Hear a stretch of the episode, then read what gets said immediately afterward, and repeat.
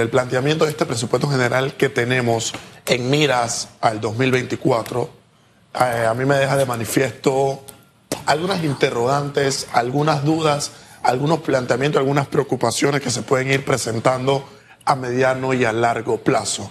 Y primero, algo que tenemos que comprender es que en materia económica, lo más importante a lo que debe apostar un estado de bienestar, como lo es el nuestro, un estado de derecho, un Estado democrático, un Estado que sin duda alguna se reviste de conjetura y de una gran intervención en materia económica, es a un crecimiento económico en todos los sentidos. El Estado panameño debe enfocar, el Estado panameño debe canalizar todos sus esfuerzos a que la distribución y el trabajo que se haga en materia económica pues sin duda alguna apueste a un crecimiento. ¿Y cómo un Estado se da cuenta que sin duda alguna está en un crecimiento económico? Pues primero, cuando sus habitantes, cuando sus ciudadanos están creciendo de manera individual, cuando las familias están creciendo económicamente, pues sin duda alguna manera singular, y esto representa un gran crecimiento en la materia social. Un Estado que no aspire a que sus ciudadanos puedan avanzar, pues claramente no está haciendo un gran trabajo. Y, por ejemplo, ¿cómo te pueden materializar esto en la práctica? Si usted es una persona que tiene un puesto, por ejemplo, de vender duro, de vender raspado desde hace 20 años, y han pasado 20 años y usted sigue con el mismo puesto, haciendo diariamente las mismas ventas, teniendo diariamente los mismos ingresos y teniendo los mismos gastos, pues usted no está creciendo. Usted se encuentra en una zona de estancamiento. Porque si una persona tiene, por ejemplo, un negocio de raspado, en 20 años ya la persona debe, por ejemplo, tener no solo un puesto, sino varios impuestos, tener a varias personas contratadas, que sin duda alguna esto pueda mostrar una especie de crecimiento. Lo único que nosotros vemos triste y lamentablemente que crece en Panamá es el Estado, es la cosa pública son los funcionarios, entiéndase, los servidores públicos. A tal punto que cuando nosotros estuvimos en pandemia, nos tuvimos que endeudar en gran medida, en gran proporción. ¿Para qué? Para poder respaldar, para poder responder a pago de planilla, a pago de funcionamiento y las deudas no se pudieron ver materializadas en temas de inversión o en temas de poder flexibilizar medidas claras para que la empresa privada pueda seguir apostando en crecimiento, porque esa es la segunda forma de canalizar un Estado como crece. Luego que ver que sus ciudadanos de manera individual crecen económicamente, tienen más opción al crédito, tienen más disponibilidad en el mercado, los bancos sin duda alguna le flexibilizan algún tipo de negocio, algún tipo de crédito, pues la empresa privada también tiene que crecer. ¿Y cómo crece la empresa privada? Pues contratando más personal, pues abriendo sin duda alguna más plazas, pues creando nuevos modelos de negocio. ¿Por qué? Porque en la medida en la que el ciudadano crece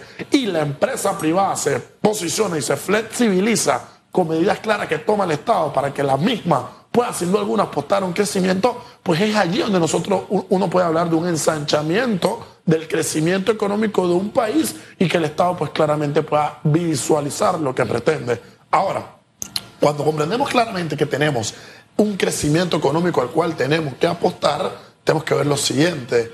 Hoy por hoy el presupuesto general del Estado responde única y exclusivamente a funcionamiento, responde a tema de pago de planilla estatal y el tema de inversión y el tema del proyecto no se ve visualizado. ¿Sabe qué me preocupa, Feliz Antonio? ¿Y qué me preocupa a mediano plazo, Susana Elizabeth? Que para el año 2025 el gobernante del próximo año que llegue en julio del 2024 va a tener que decidir si el presupuesto para el 2025 va a ser para proyectos y obras o única y exclusivamente para pagar la planilla estatal. Entonces, con la mala distribución que estamos haciendo, con la carencia de creación de oportunidades económicas, de permitir sin duda alguna que la empresa privada se posicione, pues estamos haciéndolo todo mal. Vamos a tomar un ejemplo de parte del Estado. El Estado se tiene que encargar de tener turismo, de propiciar el turismo. ¿Cómo se encuentra el turismo en nuestro país? Muerto. No hay herramientas que permitan que el turismo crezca. Vámonos a un segundo punto. El Estado tiene que propiciar para un crecimiento de sus habitantes un sistema de educación. ¿Cómo se encuentra la educación en nuestro país? Muerta. Entonces, si no estamos apostando a crear y a formar líderes, a formar personas de la mejor forma con una educación, y ya verán cómo en el 2025 me van a llamar para implementar el modelo de educación dual en Panamá, porque no hay otra manera para avanzar que no sea esa pues claramente si no se toman esos lineamientos y esa medida, estamos llevando al país a un debacle social en materia económica. El economista Eric Molino hace algunos minutos habló sobre el presupuesto general del Estado que está funcionando para gastos de funcionamiento, Totalmente. es decir, para pagar la planilla del Estado y a medida que pasan los años se está disminuyendo la inversión que se destina en el presupuesto general del Así Estado, es. una inversión que a través de políticas públicas, de megaproyectos, megas obras, podría generar una reactivación económica y una generación de empleo. Este escenario está disminuyendo y él señala que el próximo gobierno debe tomar medidas. Totalmente. Y entre las medidas que él recomienda habla de eh, privatizar y de cerrar, por ejemplo, el cierre del Ministerio de la Mujer recién creado, la privatización de el IDAN, de TESA y el cierre de bingo nacionales, porque en el presupuesto general del Estado se destina más de un millón de dólares para bingo nacionales, pero el 100% de ese presupuesto está des- destinado para funcionamiento, es decir, que el Estado está pagando el funcionamiento de una entidad que debería generar ingresos, pero que no genera ningún ingreso. No, en definitiva, mi querido Feliz Antonio, ustedes saben muy bien que mi primera propuesta para quien gane las elecciones en mayo próximo es que hay que hacer una auditoría en toda y cada una de las instituciones y ministerios del Estado. ¿Y cuál es el propósito de esta auditoría a la cual yo invito, a la que yo conmino que sin duda alguna se realice el próximo mandatario, es efectivamente ver cuáles son los ministerios que están trabajando, cuáles son las instituciones que están trabajando, cuáles son los puestos contratados y los funcionarios dentro de cada de las instituciones y dentro de cada de los ministerios que están haciendo su trabajo. Usted allí, con, con esa, con esa auditoría interna, cargo a cargo, puesto a puesto, contrato a contrato, institución a institución, ministerio a ministerio, que sin duda alguna se pueda cotejar y se pueda poner de manifiesto con los resultados que deba tener ministerio e institución que no sirva, se cierra. El funcionario que no, sin duda alguna, no está haciendo su trabajo y no sirve en cuanto a lo que se le ha contratado, pues tiene que salir de la planilla estatal. Esto, primero, para comprender cómo estamos, eh, tratar de aspirar a una disminución escandalosa del Estado, crear un modelo, obviamente, en que estas personas que van a ir saliendo del Estado puedan poco a poco convertirse en emprendedores, convertirse en comerciantes, convertirse en empresarios, ir adentrarse a la empresa privada para poder tener un Estado achicado, pero un Estado real, pequeño, que responda a las necesidades que se tienen. Y pues claramente, cuando ya se habla de privatización, algunas personas tienen temor, algunas personas toman miedo, pero lo que yo les puedo decir es que lo que el Estado toca, lo daña. Lo que el Estado administra, lo hace mal. Versus, yo prefiero una empresa privada clara que pueda sin duda alguna llevar los lineamientos y los parámetros cónsonos de una administración, de una empresa, porque hay que dirigir un país como un empresario, como un visionario, como un estadista, y no como yo pienso, con mi modelo de corrupción, para beneficiar a algunos pocos. Entonces hay y, que y tú cambiar ves esa mecanismo. opción en el camino, sientes que cambiar ese modelo de pensar que entro al gobierno para ver, ¿sabes? ¿Qué, qué negocio hago? Eh, entré con, con- con esto y salí con esto. Ahora soy un terrateniente con tierras, con empresas. O sea, realmente dentro de la alternativa de las ocho candidaturas que hasta ahora hay, ¿ves ese feeling de cambiarlo? ¿Ves ese feeling de decir, voy a hacerlo diferente ahora porque ya no resultan los libritos viejos?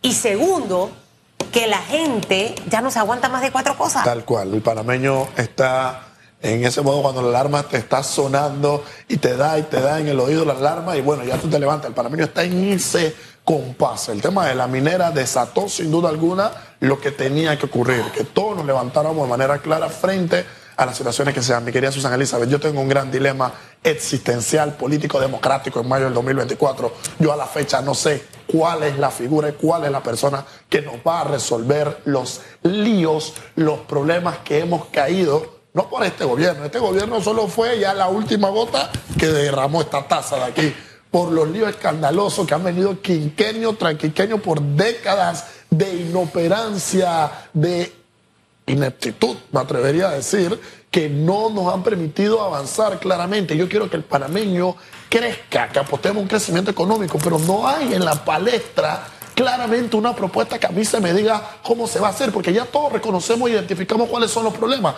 Todo está mal, todo está mal, perfecto. Nosotros necesitamos saber cómo vamos a, resolver esto que está mal y próximo gobernante, aparte de los líos que usted va a recibir, va a recibir, tenga claro que va a recibir poca plata y mucha deuda. Porque le aseguro que el PRD se va a gastar el 50% exacto del presupuesto hasta junio próximo. Entonces, va a recibir poco dinero, va a tener una inflación que lo va a estar golpeando, va a tener una deuda que le va a estar respirando en la nuca, no va a tener oportunidad de poder cambiar este modelo. El próximo año no vamos a poder crecer realmente de manera optimista, como se dice ahora que lo vamos a hacer. Y entonces, este es el panorama que tenemos. Y sin duda alguna, hay que canalizar esfuerzos tenemos que escuchar una propuesta clara, real y contundente de cómo le vamos a dar el giro al timón 180 grados para tratar de enrumbar y de mejorar la condición en la que estamos.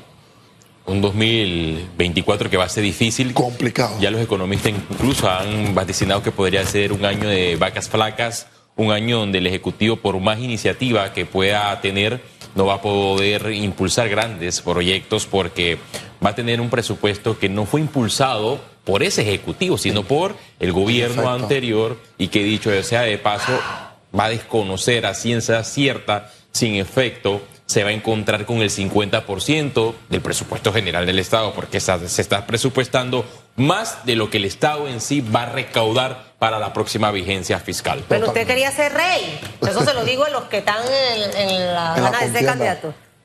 Le va a tocar tirar besito, mi querido Ian. Pásese la mano en el cabello, por favor, después de tanta. Ahí, pero se deje que lo, lo capte la cámara. Ya eso. tomar un... eso, eso, hagas así uh, y ya, ¿no? Eh, este, este lo que le sobra es pelo. Y ahora con el look nuevo que tiene, que sus asesores. Blower, cera. Oh, Dios. Eh, todo. Dios, se hace blower y todo, y cepillo grande. No el chiquito, el grande que agarra ahí pelo.